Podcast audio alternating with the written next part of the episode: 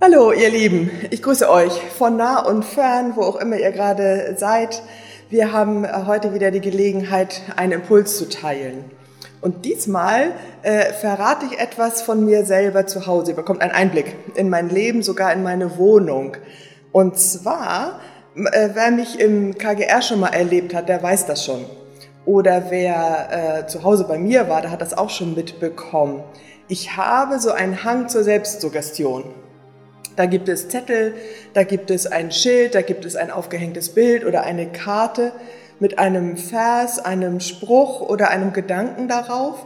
Und das sind dann über viele Jahre zum Teil, mindestens über Wochen, die gleichen Dinge. Und immer laufe ich dran vorbei oder im Bad habe ich es direkt vor der Nase. Und ich glaube, dass das gut für mein Leben ist. Ich glaube, dass das gut ist, dass ich dadurch Dinge wahrnehme, mir Gedanken mache oder mich an etwas erinnere, was äh, einen guten Einfluss hat. Das nenne ich dann sozusagen diese Kraft der Selbstsuggestion. Ich weiß nicht, ob du das für Unsinn hältst. Äh, natürlich wird es konkreter, wenn ich ein Beispiel erzähle, was es da so gibt bei mir.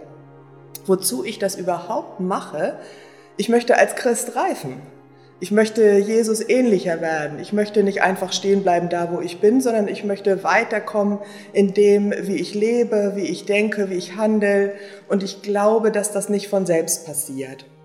Ihr habt vielleicht zugehört, als ich vorletzte Woche von dem Salz und von dem Licht gesprochen habe. Und ich denke, das ist nicht selbstverständlich, sondern ich glaube, dass es gut ist, auch was dafür einzusetzen und dass wir erleben können, wie es Veränderungen im Leben gibt, wenn wir das machen. Und das ist so eine Methode bei mir.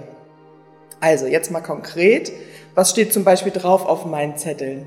Ich habe euch ein Bild mitgebracht, das ist von meiner Wohnungstür. Von innen, wenn man aus der Wohnung herausgeht, da seht ihr dieses Bild. Das ist das, was ich jeden Tag sehe, wenn ich rausgehe. Und das kommt ja manchmal auch häufiger vor. Und immer wieder schaue ich auf dieses äh, Potpourri, was ihr da erkennen könnt. Und heute habe ich es ganz besonders abgesehen auf die Karte, die da rechts am Bildrand ist. Das ist eine wirklich schon alte Karte, die habe ich mal von guten Freunden zum Geburtstag bekommen, steht dann auf der Rückseite und auf der Vorseite dieses Boot und darunter ein Spruch. Das ist ein äh, spanischer Spruch, das soll uns nicht stören. Da heißt es, entonces no dejé nada, te seguí con todo lo que era. Übersetzt, damals ließ ich nichts zurück. Ich folgte dir mit allem, was ich war. Damals ließ ich nichts zurück. Ich folgte dir mit allem, was ich war. Ich bin ja schon 35 Jahre mit Jesus unterwegs, also damals passt inzwischen schon viel besser als da, wo ich die Karte bekommen habe. Ich ließ nichts zurück, ich folgte dir mit allem, was ich war. Mit diesem Gedanken gehe ich ganz oft aus der Tür.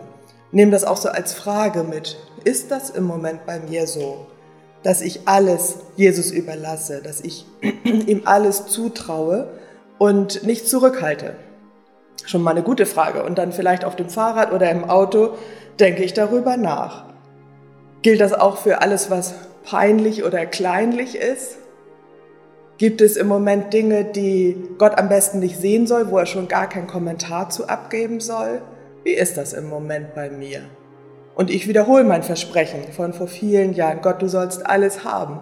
Ich will dir ganz folgen mit Haut und Haaren und will dir glauben und vertrauen dass das gut ist, was du mit mir vorhast. Ich will nichts zurückbehalten.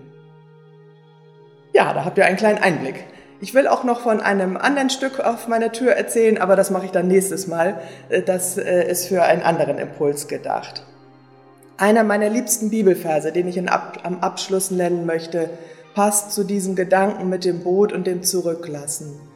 Es gibt da so eine Szene in der Bibel, eine Krisenzeit. Viele Leute verlassen Jesus, weil es zu krass ist, was er da so von sich gibt. Und die, die noch da sind, werden dann von Jesus angesprochen. Was ist mit euch? Wollt ihr auch gehen? Und dann sagt Petrus stellvertretend für auch für mich, Herr, wohin sollen wir gehen? Du hast Worte ewigen Lebens. Und wir haben geglaubt und erkannt, dass du bist der Christus, der Sohn des lebendigen Gottes. Johannes 6, wer das nachlesen möchte, Johannes 6, 68. Und mit diesem Gedanken wünsche ich euch einen wunderschönen Tag. Macht's gut.